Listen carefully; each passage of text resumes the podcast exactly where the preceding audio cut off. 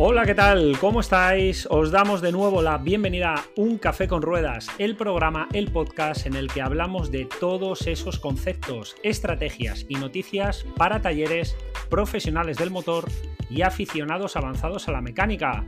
Tras el micro, Alex Jiménez, cofundador de autodemiaonline.com, la web especializada en formación del automóvil. Hoy traemos una charla con una persona que, pues ya os digo de antemano que me hace especial ilusión, un auténtico crack, una de estas personas que quieren cambiar el sector de la posventa, que coincidimos en muchos puntos, un genio de la electrónica, propietario de taller, además se ha aventurado también a hacer una academia de formación del automóvil, bueno, uno de estos locos que es bueno eh, tener cerca para hacer cambiar las cosas. Pero antes, recordar que en autodemiaonline.com disponéis de cursos de tecnología del automóvil, gestión del taller, marketing aplicado y todo aquello que necesitáis para hacer crecer vuestro proyecto de manera sencilla y profesional. Recordar que tenemos dos nuevos cursos cada mes eh, descargables, normativa, bueno, muchísimas cosas, así que entrar en Autodemia Online, echarle un vistazo porque está genial. Y ahora sí, no perdamos mucho más tiempo. Eh, vamos directamente a. No es una entrevista, es una charla con un gran colega del sector, un amigo. Como os decía, me hace especial ilusión porque es de estas personas que, que, con todos mis respetos, ahora nos contará, está metido en 20 charcos y sobre todo un convencido de la formación y con ganas de cambiar las cosas. Así que siempre es bueno rodearte de, este tipo de personas. Eh, estamos hablando de Iván Nieto. ¿Qué tal, Iván? ¿Cómo estás? Bueno, Alex, eh, vaya presentación, presentación brutal.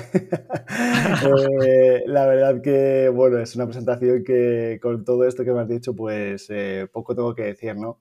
Eh, igualmente te agradezco muchísimo que me hayas dejado un huequecito en este podcast y la verdad que se agradece mucho que, bueno, pues que la gente valore el trabajo de, la gente como yo, ¿no? De un loco que tiene un taller y se, bueno, pues decide al final, en base a su experiencia con los demás talleres, montar una academia, ¿no?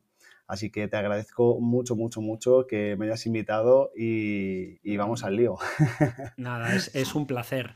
Bueno, siempre nos gusta empezar metiéndonos en la materia, pero claro, yo he dicho, Iván eh, Nieto, tú has dicho que tienes un taller, que eh, de una forma un poquito muy sencilla, es una de las preguntas más complicadas. Y tampoco quiero, Iván, que esto sea una entrevista, ¿vale? No se trata tampoco de eh, hacer pregunta-respuesta. Vamos a dejar que las cosas fluyan, que para eso estamos con un café.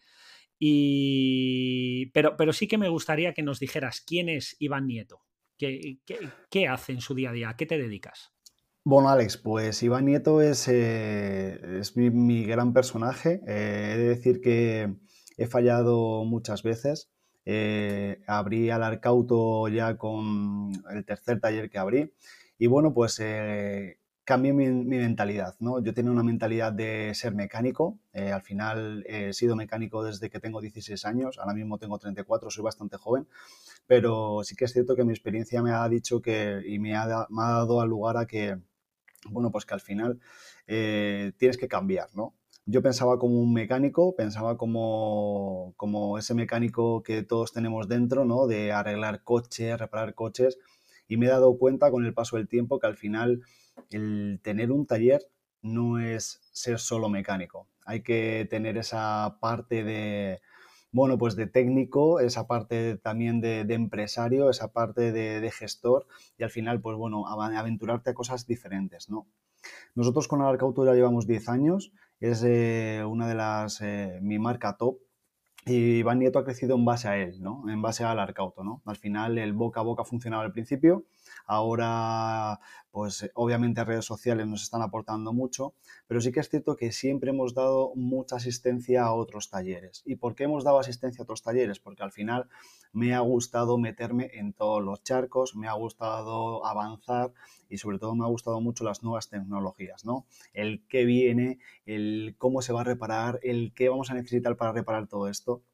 Entonces, en, base a eso, eh, nos hemos ido dando cuenta que al final hay muchos talleres con falta de formación, eh, sobre todo con esa pequeña falta de profesionalidad.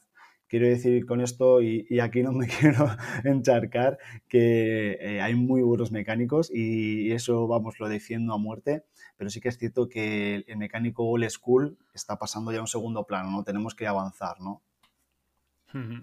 Y, es que es interesante. el otro día hablaba con Javi, eh, pues no sé si en el podcast anterior que hicimos con Sergi, ya no, no recuerdo.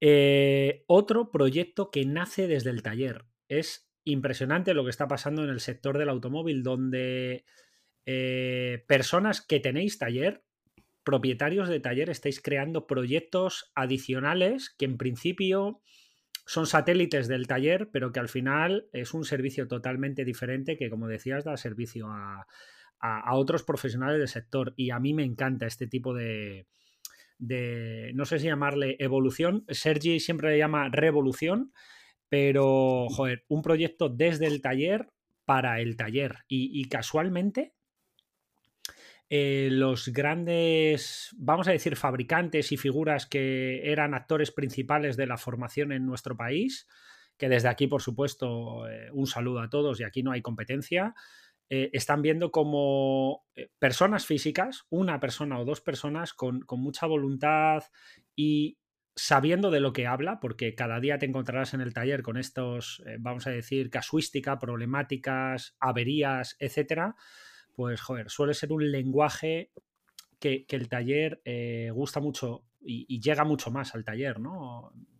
Así que, joder, encantado. ¿Tú qué opinas de esto? La, historia, Alex, no es, no es solo esa, ¿no? Eh, yo he estado eh, ocho años en Renault, entré prácticamente con 16 años a Renault. Yo hice Cotec en Renault, ¿vale? Yo con 23 años ya era Cotec en Renault. Cotec es el, bueno, pues al final el top top en Renault.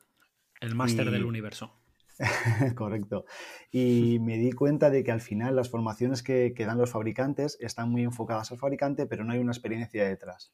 Es decir, está todo hecho para los coches que vienen adelante, ¿no? Es decir, ¿qué vamos a tener más adelante? ¿Qué coche viene adelante? Entonces, esas formaciones están geniales, pero ¿qué, ¿qué problema encontramos en esas formaciones? El problema que encontramos es que no se han ocasionado problemas todavía. Entonces, no hay una experiencia de, oye, pues si pasa esto o esto está pasando en este modelo, ¿no? ¿Qué pasa? No hay casuística. Este correcto, nosotros, o en este caso eh, Iván Nieto, ¿vale? A través de la, academia, eh, lo que estamos enseñando es desde nuestra propia experiencia los errores que hemos encontrado y los, los escalones que hemos tenido que ir subiendo para poder llegar a lo que hay que conseguir, ¿no? Al final es un poco eh, como digo yo, es contar la historia que te cuenta el abuelo, ¿no? De, de, cuando era joven, ¿no? De cuando había la posguerra, qué tenían que comer, cómo lo hacían, cómo se trasladaba todo. Bueno, pues al final esas, esas historias son las que realmente te caen dentro, ¿no? Eh, pues esto es igual, es decir, en el taller pasan cosas que no se ven en las formaciones, que no se ven en los institutos y que no se ven en, sitios eh, de formación como tal. ¿Vale? Entonces, esas cosas que pasan son las que puedes aportar a, los demás compañeros. ¿Y por qué puedes aportarlo? Pues muy sencillo, porque al final estás hablando el mismo idioma. Es decir, estamos hablando en español castellano, no en español eh, latino y con todo el respeto, ¿vale? Es decir, al final es lo mismo, pero no es igual, ¿no? Entonces, ¿qué pasa? Esa, aceptación, eh, sobre todo de la gente que, te, va a, las formaciones, sobre todo a la gente que, viene a las formaciones, es, eh, es espectacular porque se van con, eh, vale, esto ahora lo voy a implementar en mi negocio. ¿Por qué? Porque ya tiene una experiencia, entonces tú se lo haces llegar de una manera en la que él le sea muy fácil poder implementarlo en su negocio, ¿no? Es como al, al final, eh, autodemia. ¿Por qué se crea autodemia? Pues por lo mismo, ¿no? Porque al final el taller necesita formaciones que vengan del taller, que ocasionen sus problemas. al grano. Eso es, correcto. Al final necesitamos que, eh, desgraciadamente, los propietarios de los talleres eh, tenemos poco tiempo. ¿Vale? esto es así. Entonces, no podemos estar haciendo formaciones todos los meses, cada poco, y encima son unas formaciones en las que cuando salgo de la formación me toca volver a repetir todo, ¿no? Y ya no me acuerdo de nada, porque ha sido tan, tan técnico que no he sabido llevarlo a mi, a mi parecer y no he podido evolucionarlo. Claro, y que a lo mejor tampoco te entra ese coche en el taller mañana, ¿no? Mm, posiblemente sí, pero también posiblemente no. Entonces. Claro. Al final. Dime, No, que te decía que lo que se llama el coste de oportunidad del curso, ¿no? No es el coste del curso. Los cursos son todo. Siempre se aprende mucho, ¿no? Pero al final, el salir del taller un día que a ti eh, te hace facturar menos, al final, ¿cuándo vas a aplicar eso? Sin embargo, si tú haces formaciones desde casuística que ya tienen los vehículos, desde averías, problemáticas eh, diarias del taller, es mucho más fácil que te pase lo mismo que a otros profesionales ya lo han pasado anteriormente. O sea que mm, en ese sentido pensamos, pensamos igual. Al final, al final es eso, ¿no? Al final eh, tú das una formación de un vehículo moderno, un vehículo nuevo, y obviamente se van a empezar a vender y cuando quieran entrar al taller ha pasado un año desde que tú has visto esa formación, ¿no? Entonces, claro, al final eh, es más difícil que te acuerdes de todo eso porque cuando lo has estudiado no has podido practicarlo, ¿no? Al final ahí está un poco la, historia, ¿no? Entonces sí que es cierto que, bueno, pues es, es sencillo, tío. Al final hay que darle a la gente realmente lo que quiere, ¿sabes? Está claro, está claro. Y antes nos has hablado del taller eh, y por qué, eh, esto me interesa mucho, por, eh, por qué abres la academia, luego hablaremos un rato de la academia, es decir, ¿qué, ¿en qué estás especializado o qué puedes aportar tú a otros profesionales?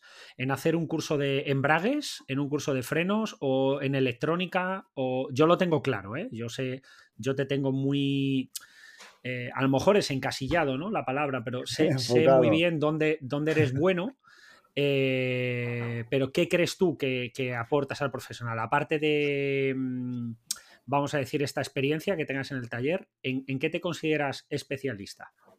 Pues te cuento, nosotros prácticamente todas las, que todas las formaciones que hacemos en la academia están enfocadas al mundo online, ¿vale? Todo lo que es el mundo online. Eh, conexión con los fabricantes, sobre todo esa parte que, nadie enseña, ¿no? ¿Por qué? Porque al final todo hay muchas formaciones de vehículos eléctricos, hay muchas formaciones de vehículos híbridos, hay muchas formaciones de, bueno, pues al final de mecánica o de frenos o de tal, pero no hay formaciones específicas del mundo online. Nadie te explica cómo conectar con un fabricante, cuáles son las trabas o los problemas que el fabricante te puede poner si no tienes todo hecho de forma como hay que hacerlo, eh, cuánto beneficio te aporta tener esa conexión con el fabricante de forma directa, porque realmente el 90% de las personas que vienen al taller se han dado de alta en las formaciones, o sea, en las, en las plataformas de los fabricantes, porque se han dado de alta, pero no saben cómo, cómo se usa. Al final están dados de alta en algo que no le están sacando rendimiento. Hay un problema grande en la actualidad que son los libros de mantenimiento digitales. Los libros de mantenimiento digitales. BMW, por ejemplo, ¿no? Correcto.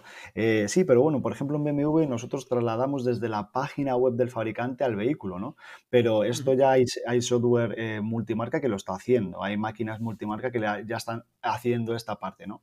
Pero si nosotros tenemos que eh, a un Audi a un Volkswagen a un Renault, a un Skoda, al que sea, a un Mercedes, sellarle un libro digital, vale, ahí dónde lo hacemos, cómo lo tenemos que hacer, qué tenemos que implementar. Es decir, antes era fácil, antes llegaba, sellabas con tu, con tu sello, ponías tu firma, le ticabas que la habías cambiado y era un libro físico, pero ahora ya no. El problema es que antes podías coger un libro y hacerle 20 sellos de mantenimiento y eso se ha hecho desgraciadamente en muchas partes, en muchos vehículos. Pero es que ahora no. Ahora los fabricantes solamente te dejan sellar ese mantenimiento con esos kilómetros. No puedes sellar varios mantenimientos en el mismo día y con diferentes kilómetros. Entonces está mucho más controlado.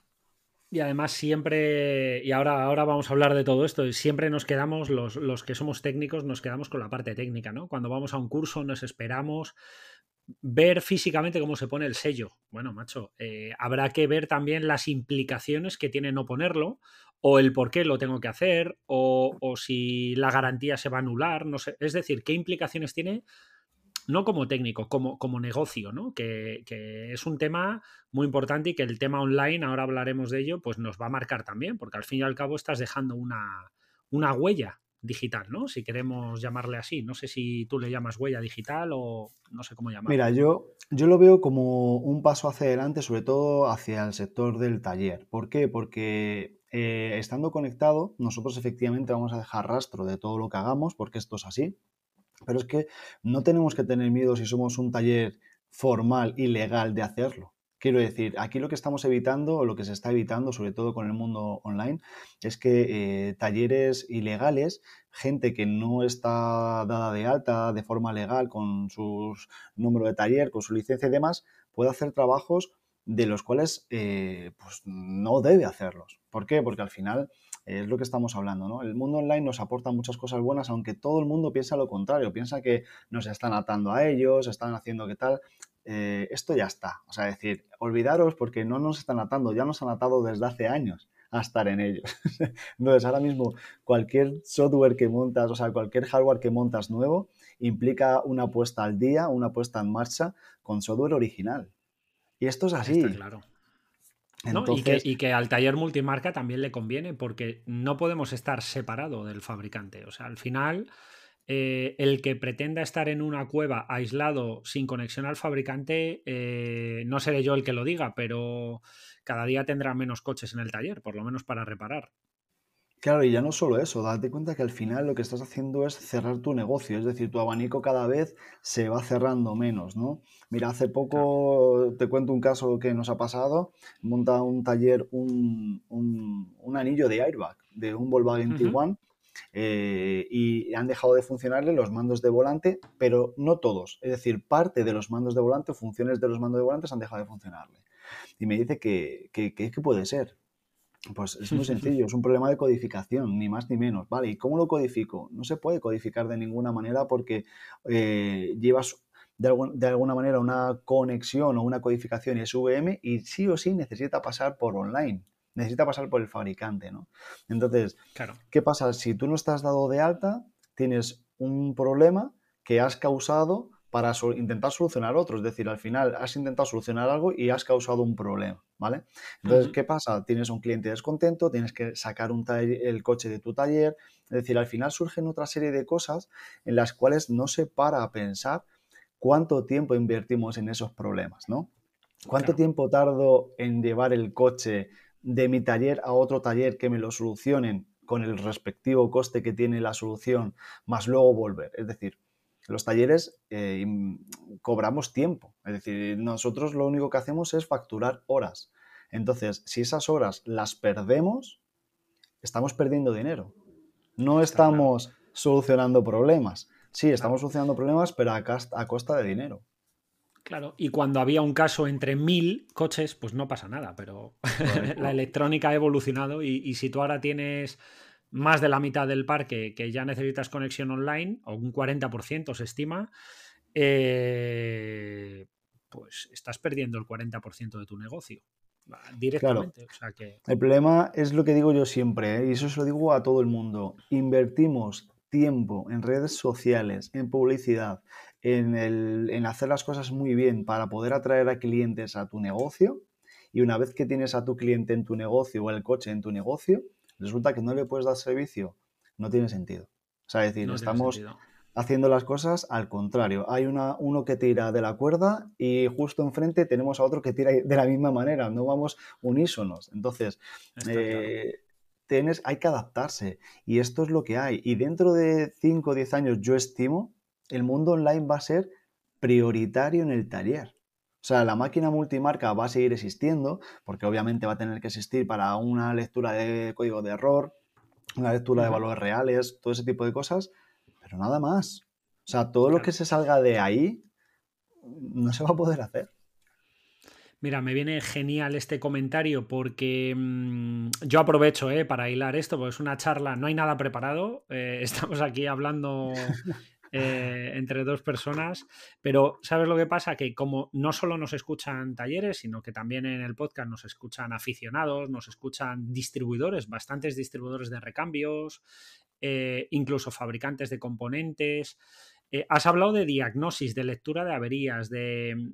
¿Seríamos capaces de explicar muy rápidamente, bueno, muy rápidamente, un poco por qué estamos a día de hoy solicitando esta conexión online, un poco la historia de la diagnosis, qué demanda ha ido teniendo el taller, por qué. Eh, antes Pues con una lectura de averías era suficiente y ahora tenemos que codificar un componente, ¿no? O sea, Claro, de una pues, forma Alex, sin, sin demasiados muy rápido.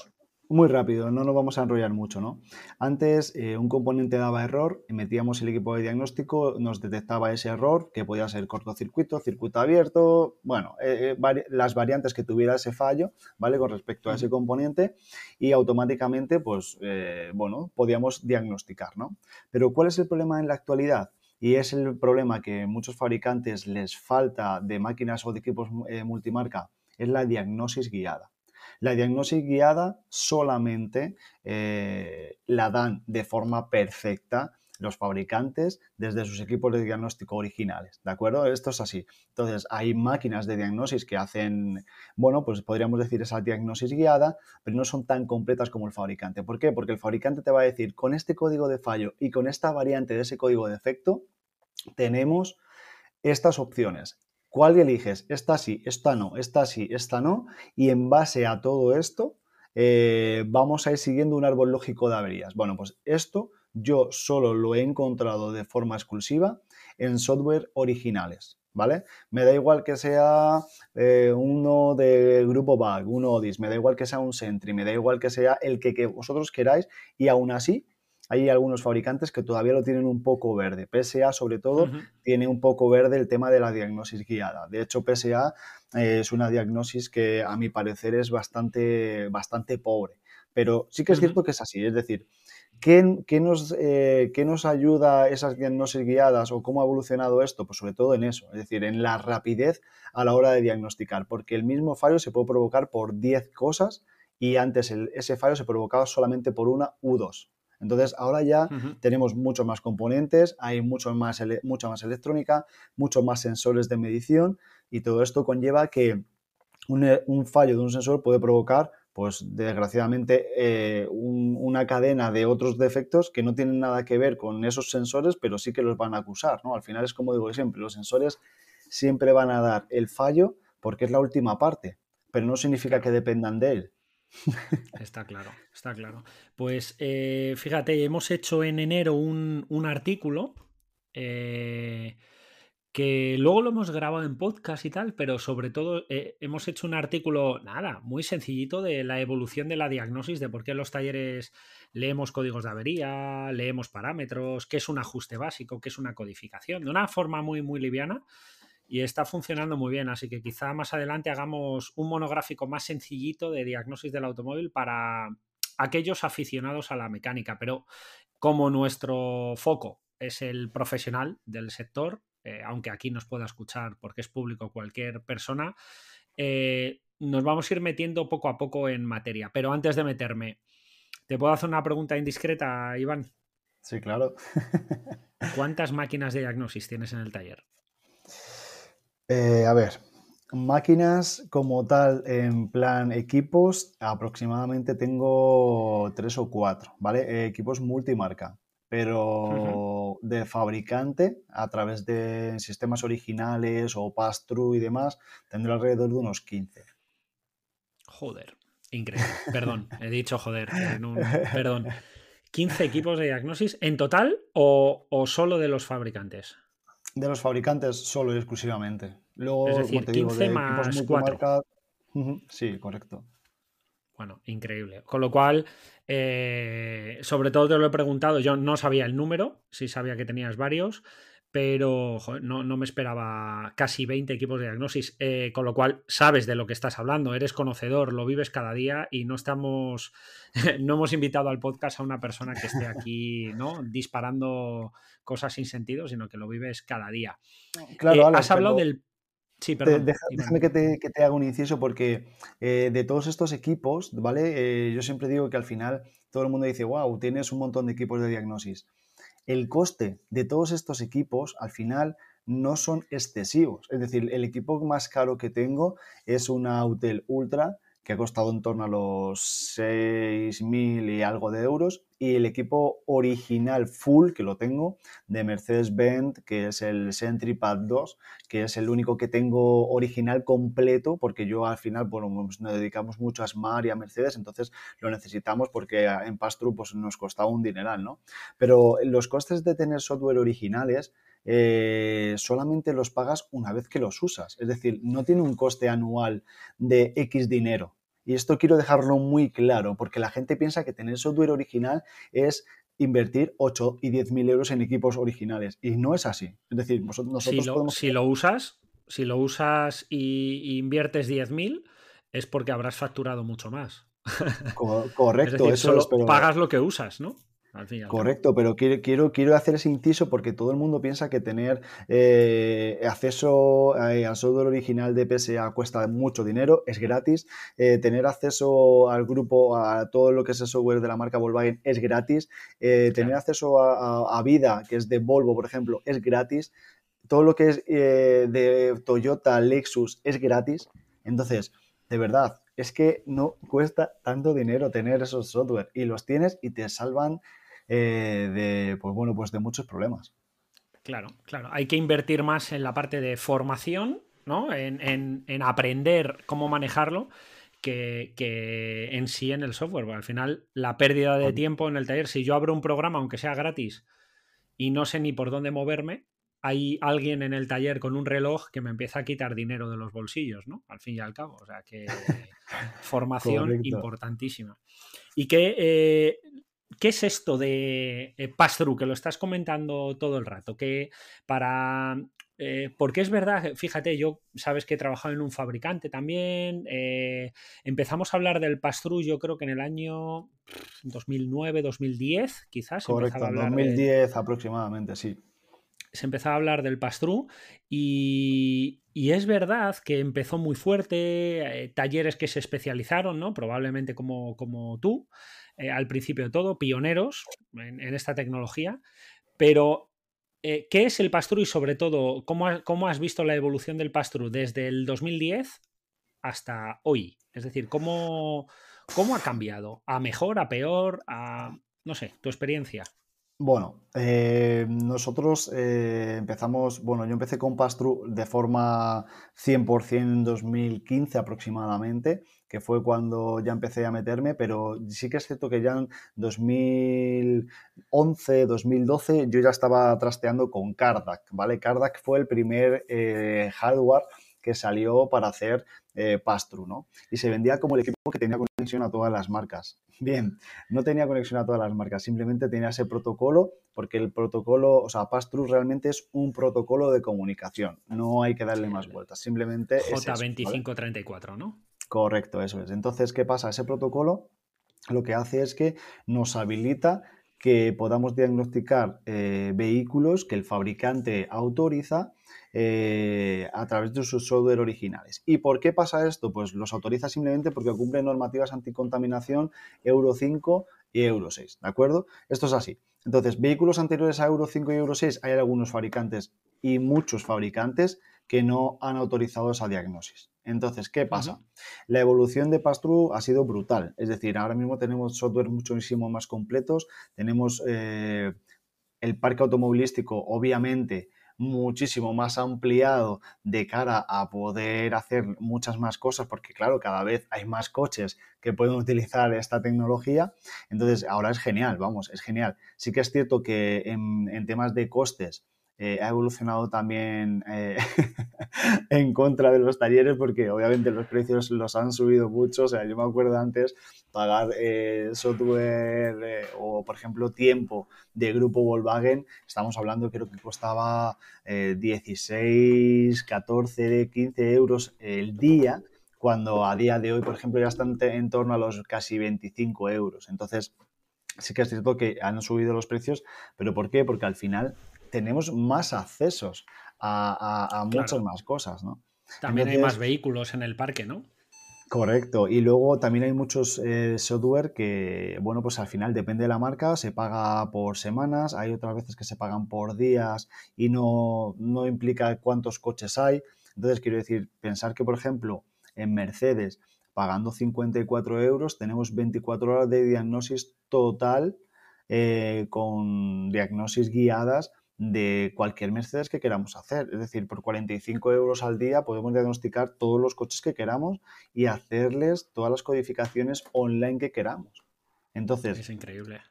Es realmente rentable. ¿Por qué? Porque solo vamos a pagar cuando lo usemos. No vamos a pagar 45 euros todos los días durante un año. No, no, no. O sea, es decir, si lo queremos pagar, lo usamos y si no, no. Entonces, para mi favor, he de decir que ha evolucionado muy favorablemente, muy favorablemente. Yo me acuerdo, decías de Volkswagen, yo me acuerdo de las primeras formaciones que yo daba, que nada, eran muy básicas, era para explicar lo que era el eh, ¿no? normativa Euro 5, el pass-through, el J2534, nada, PowerPoint puro y duro, teoría pura y dura. Eh, si no recuerdo mal, empezaba en 9 euros, creo que era 9 euros eh, SEAT y 10 euros Audi o algo así, ¿eh? Estamos hablando de 9, 10 euros. A hoy, por ejemplo, todo, consultar toda la información técnica, ¿vale? De, por ejemplo, de Audi, eh, son 7 euros una hora.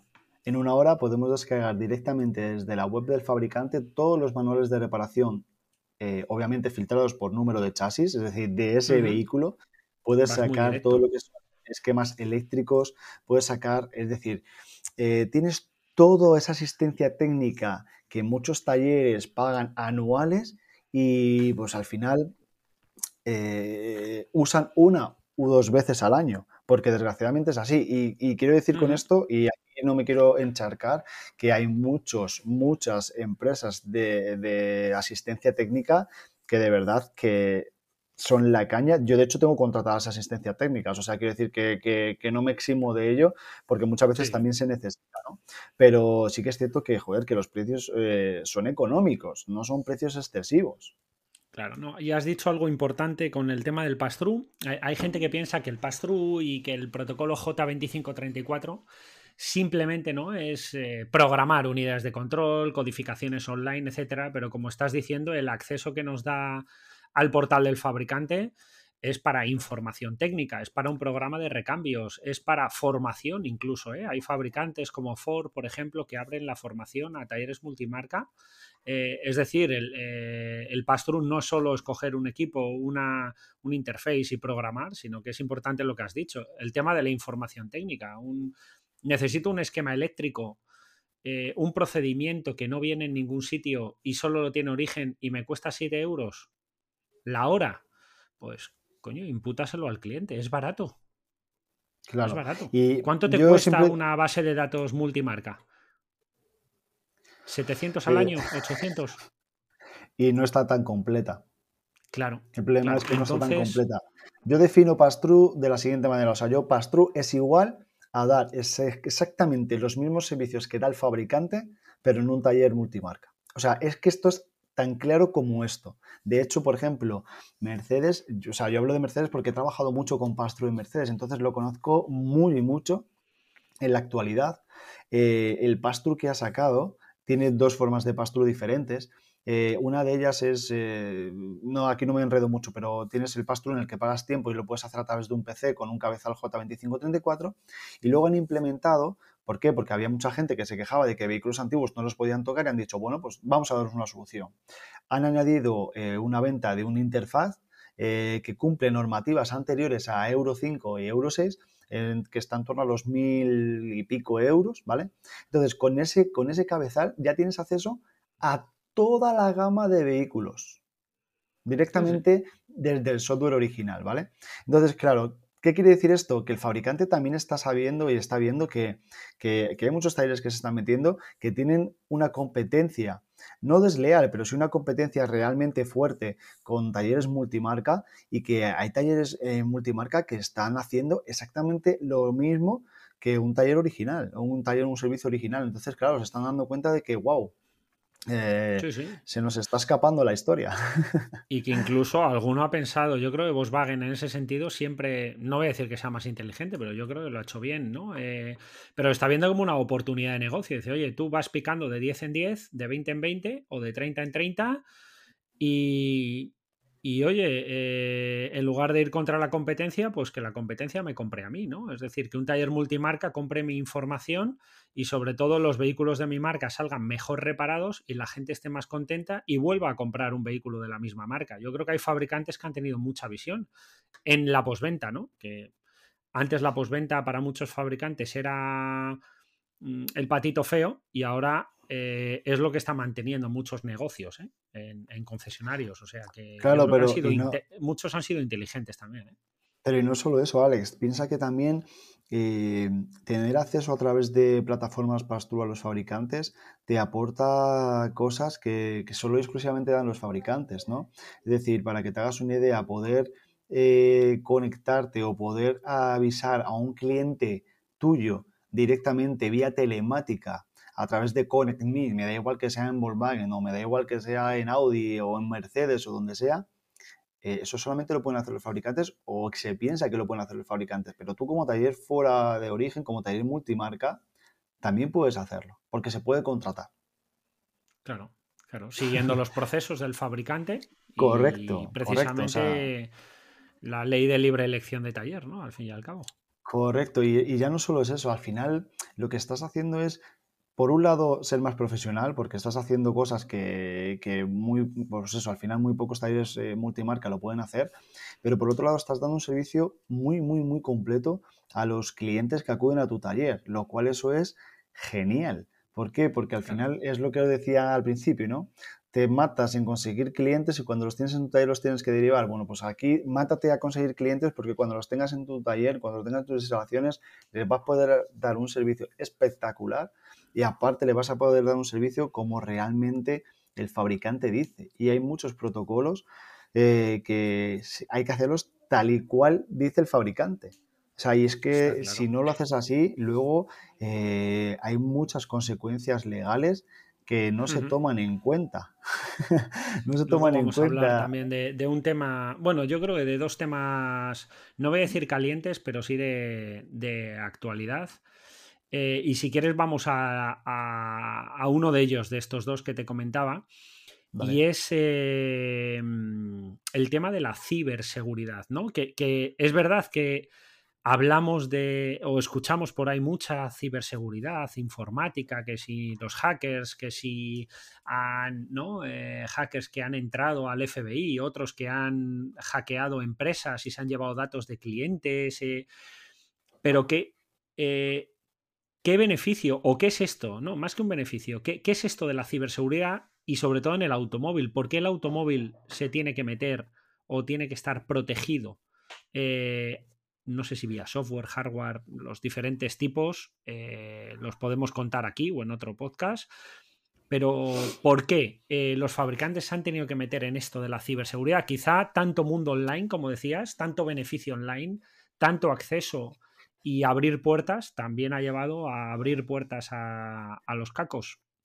Claro, al final Claro, ¿qué, ¿qué, ha pasado, no? ¿Qué ha pasado? ¿Por qué se implementa ciberseguridad en los coches? ¿Qué, es decir, ¿cuál es el motivo, no? Al final esto es sencillo, cada vez tenemos todo más conectado, es decir, al final tenemos eh, las neveras conectadas al teléfono que saben cuando te tomas una Coca-Cola y la añaden a la lista de la compra. Llegas a casa, eh, hola, muy buenas, y se encienden las luces, te ponen la música, te enciende la tele, se pone la calefacción. Bueno, pues todo esto que estamos viviendo en nuestro día a día, que nos tenemos mucho más presente y sobre todo mucho más cercano, pasa también con los coches, ¿no? Eh, los coches cada vez están más conectados, cada vez tenemos más acceso a información de los vehículos de forma totalmente autónoma. Entonces, ¿qué pasa? Si un coche está conectado, eh, eso implica eh, tenerle un... hay que ponerle un fireware, hay que ponerle un antivirus. Entonces, la manera que los fabricantes han diseñado es en esa ciberseguridad. ¿no? La ciberseguridad, para, bajo mi punto de vista, creo que es, ese, es eso, ¿no? Ese es un antivirus para que no haya eh, equipos no originales que se puedan conectar. O sea, realmente no es más que eso. Es decir, el fabricante lo que necesita a través de ciberseguridad es que es saber si realmente quien está enchufado a su coche es un equipo original o es un equipo no original. Si es un equipo no original, no va a tener acceso de forma directa para hacer absolutamente nada. De hecho, hay eh, la ciberseguridad en muchos automóviles sí que te dejan leer errores, porque bueno, al final es una lectura de errores que, bueno, lo permiten, pero solo exclusivamente eso. Ni puedes borrar, ni puedes hacer ninguna actuación que de forma implícita en el, en el coche, ¿no? Entonces, aquí lo que están haciendo, vuelvo a repetir lo mismo, ¿no? Es, están ayudando de forma, digamos, directa a que el taller que hace las cosas bien, eh, joder, eh, oye, si tú estás haciendo las cosas bien, yo te voy a ayudar y el que no las hace bien, le voy a castigar. Entonces, no hay que tener eh, miedo a las nuevas tecnologías. Al final, el problema es eso. Si tengo miedo es porque sé que lo que estoy haciendo no lo estoy haciendo bien. Entonces tengo que tener miedo porque mi mercado se acaba.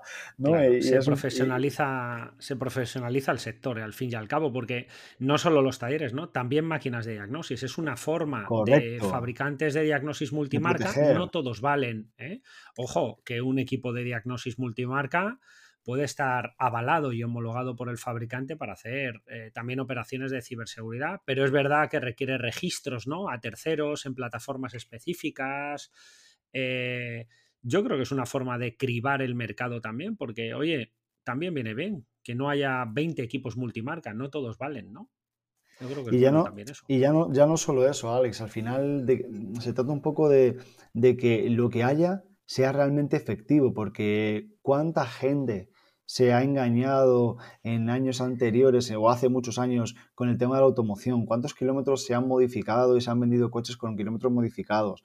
¿Cuántas EGRs, cuántos sistemas de antipolución o de, o de sistemas de anticontaminación se han anulado? Es decir, eh, bueno, al final... el simple libro de mantenimiento, ¿eh? por no irnos mucho más lejos. ¿Cuánta gente, ¿no? ¿Cuántos, ¿Cuántas veces íbamos a recambios? Se pide un libro de mantenimiento en blanco y le pones sellos y lo vendes como mantenimientos originales, ¿no? Eso mm, lamentablemente estaba a la orden del día, ha pasado.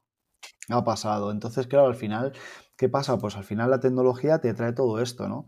Por un lado, lo que digo siempre, si las cosas se hacen bien, obviamente no vas a tener ningún inconveniente ni vas a tener ningún problema, pero obviamente si estás haciendo las cosas mal, pues está claro que lo vas a tener, ¿no? Entonces, a mí me parece genial que le hayan hecho. De hecho, eh, una de las, bueno, una de las cosas que, por las que Jeep, sobre todo, o General Motors ¿no? implementó ciberseguridad es porque eh, estuve leyendo eh, un, artículo ¿no? que decían que habían probado a ver quién entraba en el coche y podía acceder a los sistemas y hubo gente que entró dentro del vehículo y consiguió apagar el, el coche. ¿no? Entonces, claro, en ese momento el fabricante dice, wow, ¿ahora qué?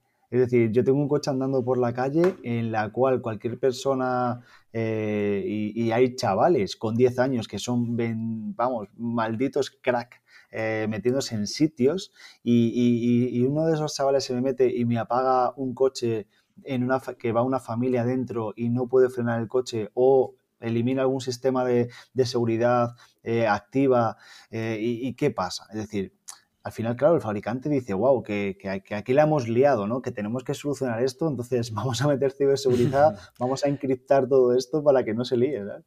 Que, tengo el volante, los frenos, el acelerador conectado, ¿no? Se hablaba incluso de casos. Eh, tú fíjate, ¿eh? claro, eh, yo voy a pedir un rescate por alguien y entonces podría llevar a alguien, incluso si hablamos de un vehículo con sistemas HADAS de cierto nivel, ya normalmente un nivel 3 de sistemas HADAS, yo podría ir moviendo el volante, el acelerador y el freno para llevar a una persona en medio del desierto, imagínate, ¿eh? Y, pedir un rescate ¿eh? de millones de euros. Eh, o sea, eh, otro tipo de. Increíble. De ¿eh? hecho, eh, los, los, marca, los coches de marca Tesla, como se suele decir, no se roban, se secuestran. Es decir, la, gente que, roba, que, bueno, no, sé si habrá mucha o poca, pero sé que, sé que desgraciadamente se, se sustraen esos vehículos, dicen que se los llevan de forma totalmente telemática, macho.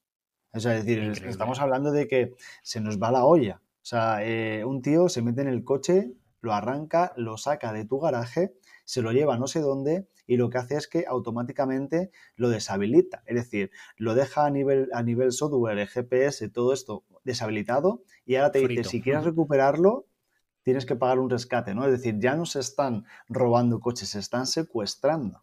Entonces, eh, si los fabricantes no ponen medios, se nos va de las manos. Ah, increíble, me quedo esa frase buenísima. Ya no se roban coches, se secuestran. Bueno, esa la tienes que poner en tus memorias. Buenísima. Eh, ¿Y qué tiene que ver esto con los talleres? Es decir, vale, una cosa es que un vehículo esté conectado, tenga conducción autónoma, eh, de más o menos nivel, más que conducción autónoma, perdón, sistemas de asistencia a la conducción de más o menos nivel, que estén conectados, que tengan 5G, sistema e-call, B-call, pero, pero ¿por qué se le limita a un taller el conector eh, que normalmente utilizamos para diagnosticar, ¿no? El famoso conector eh, DLC o el, o el OBD2. Es decir, ¿por qué también han tenido que meter ahí un cortafuegos, un, un, bloqueo, ¿no? Porque incluso yo escuché, Iván, no te acuerdas tú, no sé si te acuerdas, perdón, eh, esta época que decían que el conector OBD iba a desaparecer, ¿verdad? Y que incluso algunos vehículos como el Volvo XC90, que empezaban con el protocolo de OIP y todo esto, que, que, que al final el coche lleva protocolo de OIP, pero se empezaron a mezclar las cosas, ¿no? Mm. ¿Y qué, se, eh, o sea, ¿y qué tiene que ver la ciberseguridad con un taller? Pues eh, eso es sencillo. La ciberseguridad, como te decía, para un taller, a mí lo que respecta es, oye, ¿estás haciendo las cosas bien? Vale, tu software, los hardware que usas son originales. ¿Tienes licencia para poder usar ese hardware? Sí, pues venga, adelante. No te voy a poner ninguna traba. Es decir, si tú estás haciendo todo de forma como hay que hacerla, no te voy a poner trabas. Ahora, si tú eres un taller no legal, si tú usas software no originales, si tú estás haciendo cosas que no se deben de hacer, pues obviamente te voy a detener y te voy a parar los pies. Entonces, de cara al taller, ¿qué implica? Realmente solamente implica una cosa, que es hacer las cosas como hay que hacerlas, ni más ni menos. O sea, no hay eh, un trasfondo detrás de problemas y demás. Es decir, tú tienes equipos, llevan ciberseguridad, se activa la ciberseguridad y automáticamente ya puedes conectar con el coche. Ya puedes trastearle, puedes hacerle activaciones, todo lo que tú quieras. Pero siempre y cuando tengas equipos originales. Entonces, al final, de cara al taller, ¿qué está haciendo? Pues profesionalizarse. Pero claro, ¿cuál es el problema?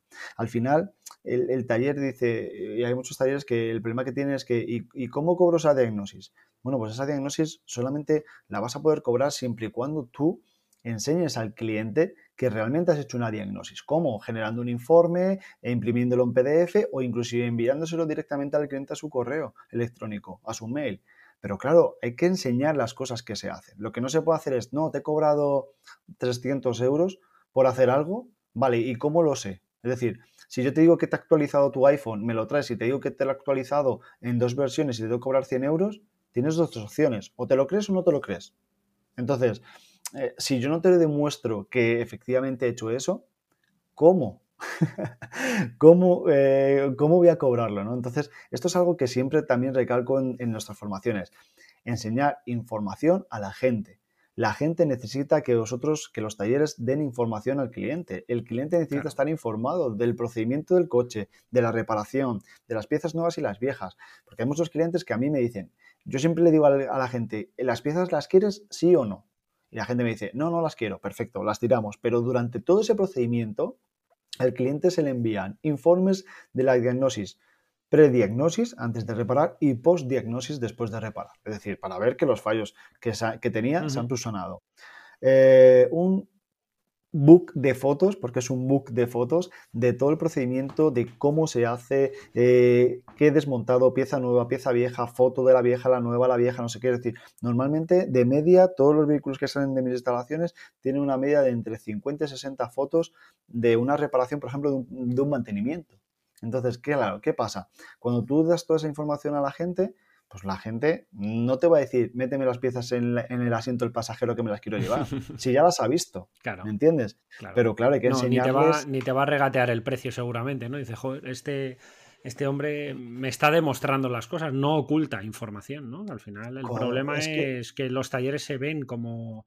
Eh, históricamente oscuros y, no y como que ocultamos información al revés tenemos que estar abiertos a, a nuestro cliente, que es el que nos paga. De hecho, de hecho cuesta, ¿eh? cuesta también que la gente, eh, porque yo muchas veces hay gente que me dice, oye, el coche me ha encendido unas luces, me ha hecho un ruido y le digo, ¿cómo es?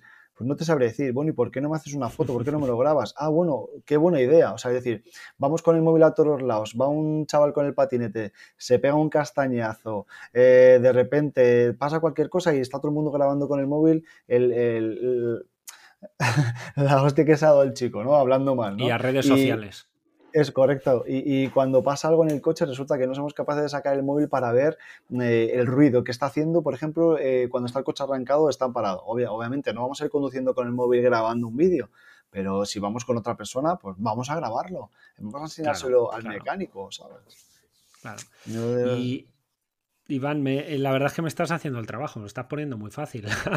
Has hablado de piezas, ¿no? De dejar las piezas al cliente, ¿no? Que legalmente es lo que tenemos que hacer, pero que si tú realmente demuestras a tu cliente. Bueno, hemos hablado de componentes al fin y al cabo, y ahora me gustaría que en estos 10 minutillos que nos queda, aparte de la despedida que hagamos y de agradecértelo y, y otras cosillas que vamos a hacer, que habláramos de componentes porque hay otro tomate abierto, o perdón, tomate, otro melón abierto, eh, o un tomate, como lo queramos eh, llamar, con el tema de los componentes, ¿no? Y esto de, yo me acuerdo en un directo que hiciste en, TikTok, que me quedé flipado, porque hablabas de la protección de componentes, ¿no? De cómo los fabricantes... Eh, no solo están protegiendo su diagnosis, sino también sus piezas, sus componentes. ¿Qué es esto de la protección de componentes y, en qué influye al profesional tanto de recambios como de talleres? Claro, pues eh, Alex, la protección de componentes está diseñada sobre todo por el grupo Volkswagen, o sea, es que esto es así, esos fueron los pioneros en diseñarlo. Y ya hay muchas marcas que ya lo han implementado, o sea, Lexus, por ejemplo, lo ha implementado, Toyota también lo ha implementado, entonces la protección de componentes no va ni más ni menos evitar eh, que haya piezas robadas en el mercado, ni más ni menos. Es decir, el fabricante lo que hace es, eh, yo te voy a dejar que las piezas las puedas poner en los coches, que les puedas modificar, que las puedas adaptar, es decir, que puedas usar ese recambio de segunda mano que seguramente sea más económico, pero siempre y cuando sea una procedencia lícita, es decir, que no sea de un vehículo que está robado, de un bastidor que está robado, ¿vale? Eh, todavía hay gente que piensa que hay muchas centralitas que no llevan bastidor. De forma casi al 98%, todas las centralitas guardan el número de bastidor. Entonces, ¿qué está pasando? La protección de componentes lo que está haciendo es evitar que se monten esas piezas eh, robadas o con bastidores que están de alguna manera eh, denunciados de forma legal. ¿Qué problema trae, qué problema puede tener el taller que monta una pieza sustraída pues esto es sencillo. Si nosotros conectamos online, eh, vamos a montar unos asientos calefactados de un cliente que nos ha traído porque quiere montar en su Audi A6 asientos calefactados eh, y los quiere hacer, ¿vale? Los asientos llevan protección de componentes, igual que lo lleva el clima, igual que lo lleva el cuadro, igual que lo lleva la unidad de motor, como muchas otras. Y nosotros mandamos eliminar esa protección de componentes, automáticamente lo que va a hacer es la máquina va a decirle al fabricante, oye, este tío con este nombre, que es Iván Nieto, en este sitio que es Alarcauto, que está en, ubicado en Madrid en ta, ta, ta, ta, tal, está montando unos asientos que tienen un bastidor de un vehículo robado. Automáticamente esa información va a ir de forma directa a Guardia Civil, ¿vale? Y a Policía Nacional. Y en 24 48 horas están en tus instalaciones diciéndote que qué ha pasado, ¿vale? ¿Qué pasa? Si nosotros este procedimiento de liberar esa protección de componentes no lo hacemos de forma eh, legal, de forma, sobre todo, eh, con un procedimiento muy específico, tenemos muchos problemas legales porque estamos montando piezas que son robadas. Entonces ahí ya se empieza a complicar la cosa. Y solamente se complica por dos motivos. Uno, seguramente por no haber una hoja de reparación, porque bueno, como es un taller, pues no le voy a abrir una hoja de reparación, le reparo, que me lo pague y que se vaya. Entonces, esto puede ser un grandísimo problema. Y la segunda es no tener una factura detallada de compra de ese recambio de segunda mano. Entonces, si esas dos cosas, aparte de alguna otra que hay por ahí, ¿no?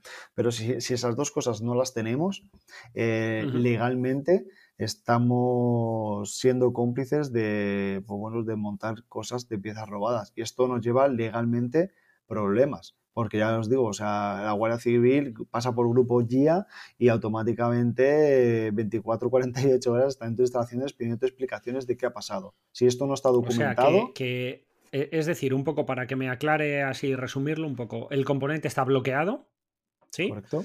Tú lo tienes que eliminar ese bloqueo. Para eliminar el bloqueo tienes que conectar el equipo original, esta conexión que hemos dicho con el fabricante. En este caso será ODIS. Habrá una función, ¿no? Que sea el desbloqueo de la protección de, no sé, del radar, por ejemplo, del asiento que has comentado.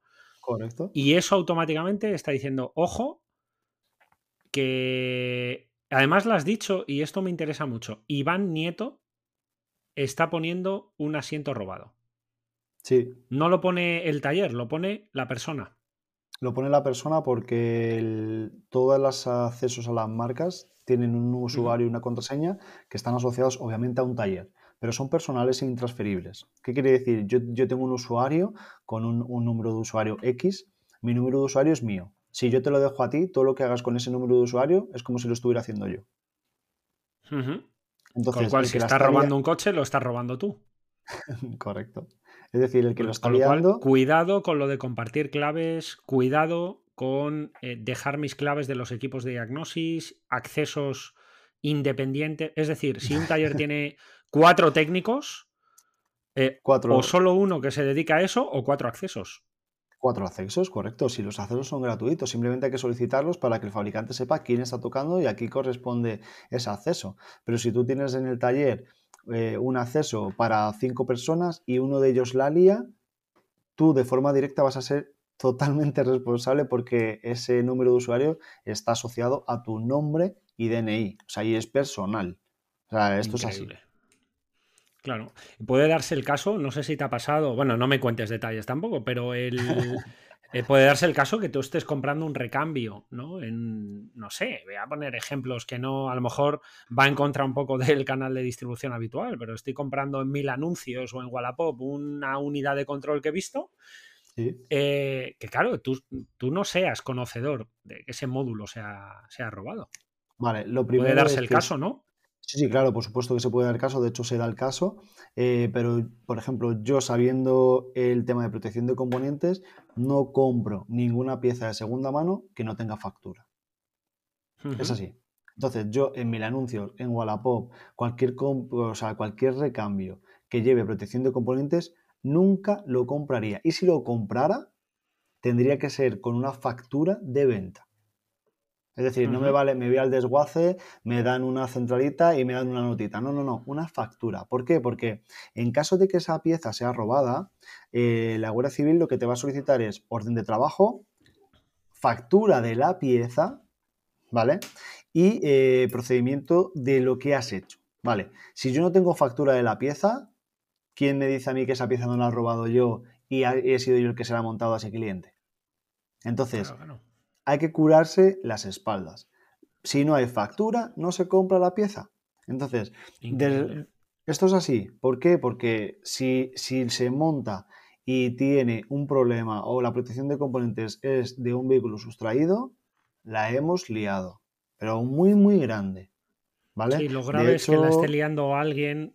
Lo, grave es que la líe alguien que no es conocedor de este tema, ¿no? Que, otra persona le engañe, ¿no? Que, que, claro, al final la gente que vende componentes robados, supongo que, habrá, no voy a decir mafias detrás, pero habrá eh, una organización que, pues, bueno, que haga que la gente pique y compre esas piezas, si no, no estarían ahí, ¿no? No estarían en este tipo de plataformas. Claro, pero Alex, la historia es la siguiente. Si tú tienes un negocio y tú estás repercutiendo una pieza a un cliente de la cual estás emitiendo una factura, ¿por qué estás comprando la pieza sin factura? No tiene sentido. Claro, vale, entonces, si el cliente, imagínate, este, este caso se da, ¿eh? Este caso se da. El cliente la compra en mil anuncios, porque el cliente la puede comprar, al final es un particular que la compra a otro particular, ¿vale? Te la aporta a ti como profesional y te dice, montamela, vale, en este caso, en este caso, lo que se hace es una autorización con una fotocopia del DNI y escrita automáticamente ¿vale? Por el propietario, diciendo que él trae la pieza en esta fecha, tal referencia, con tal no sé qué, es decir, se adjuntan fotos, es decir, se hace un pequeño informe como que al final el usuario es el propietario. De hecho, yo te digo, yo de forma directa no monto piezas que me traiga el cliente y menos con protección de componentes, a no ser que tenga factura. Claro, claro. Claro, claro. Sabiendo esto. Pero Si se diera el caso de que el cliente te la trae y no lo sabes y la montas, DNI, fotocopia del DNI del cliente, autorización escrita a puño y letra de que el cliente te autoriza a ti, Iván Nieto, eh, responsable de electromecánica del arcauto, ta, ta, ta, ta, a montar la pieza que ha traído él. Es decir, él se hace responsable al 100% de que esa pieza, si tiene un problema, lo va a asumir él.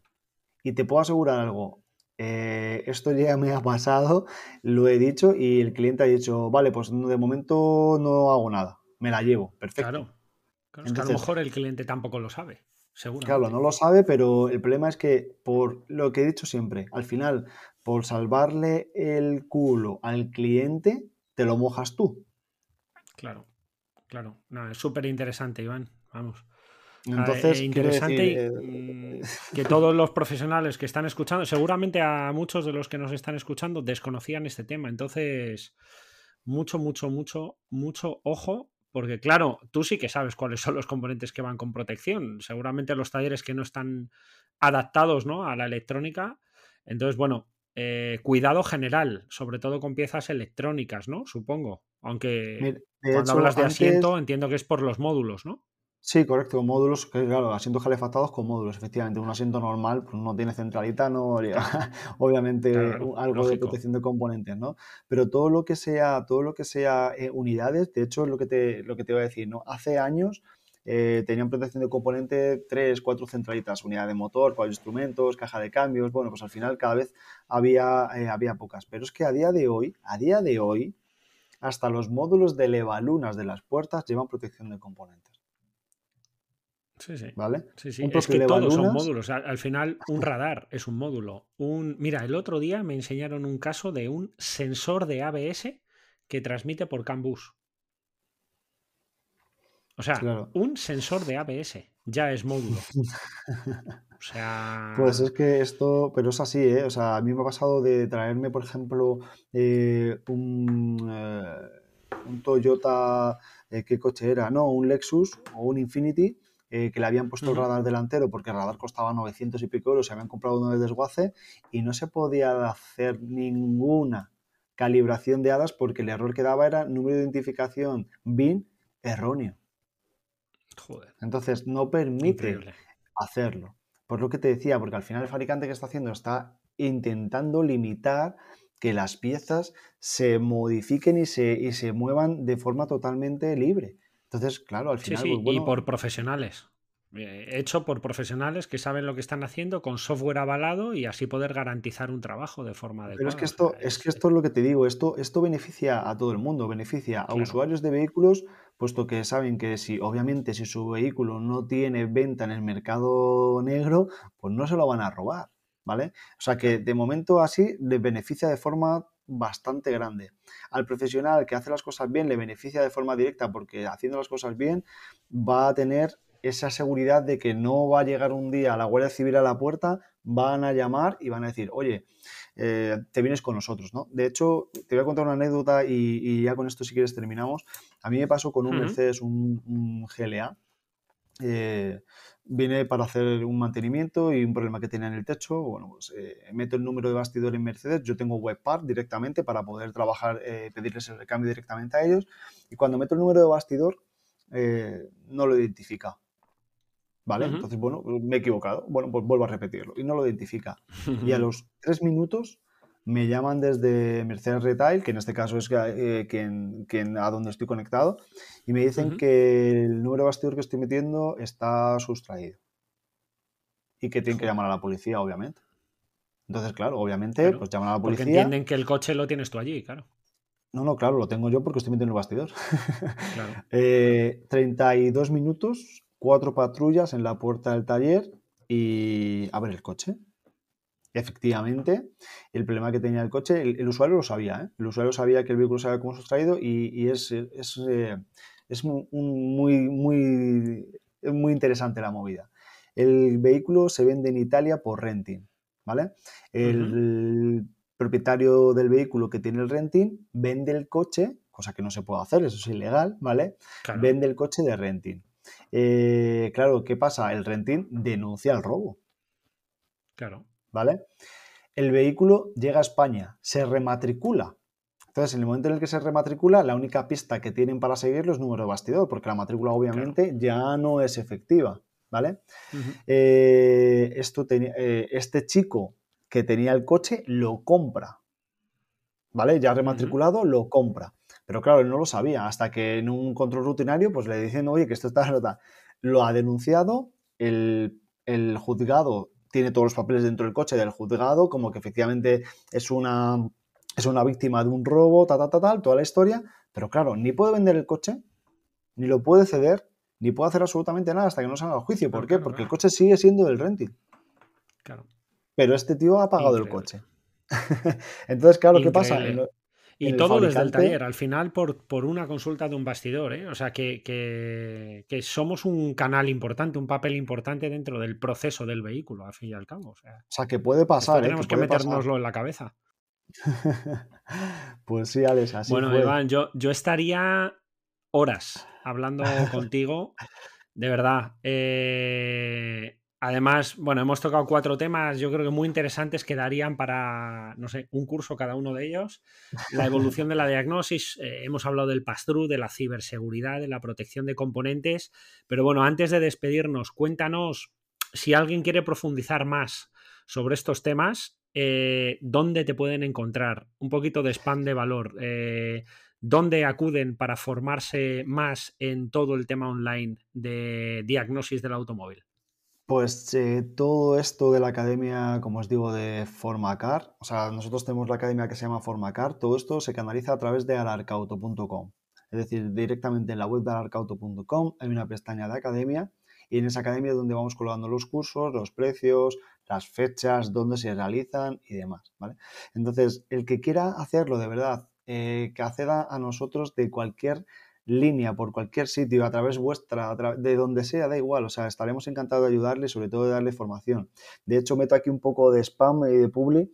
Eh, y, nada, nada, es, para lo que estamos también, ¿eh? O sea, si contamos cosas interesantes para la gente, Iván, yo creo que la gente lo agradece también el día 4 de febrero, eh, puesto que hemos tenido muchísimas peticiones, sobre todo desde el otro lado del Atlántico, todo lo que es zona de, América, del, América Central América del Sur, eh, Argentina, Chile, Paraguay, nos están demandando mucho el tema de la formación del grupo BAC y vamos a hacerlo en streaming en directo, ¿vale? Día 4 de febrero. Entonces lo haremos desde ahí, eh, es horario de 9 a 3 aproximadamente, eh, hora peninsular, y vamos a hacer, eh, va a ser el primer directo que hagamos totalmente en streaming, no se va a grabar, no se va a reproducir luego en ningún otro canal, solamente va a ser en streaming, en directo, porque queremos que darle valor a esa formación, porque muchísima gente me la ha pedido, sobre todo por el tema de protección de componentes. Así que, bueno, el que quiera hacerlo online, que no quiera desplazarse, que entiendo que es un poco fastidioso, eh, le daremos caña. Y tengo pendiente haceros, de verdad, eh, una formación específica para vosotros en Autodemia que quiero hacerosla para que la colguéis ahí. Si es que no te da la vida, no puedes estar con todo. Tú no, no te preocupes, ya súper agradecidos de verdad que nos hayas dedicado este ratito, esta hora aproximadamente para el podcast. Así que, de todas maneras, Iván, dejaremos, eh, porque en los podcasts es muy práctico poner en las notas del programa ¿vale? Dejaremos eh, para que salga en Spotify, en Amazon Music o en Anchor o en todas las plataformas, salga directamente vuestro link. Así que si te parece, me pasas un link así eh, que sea directo o alarcauto.com o el de la academia.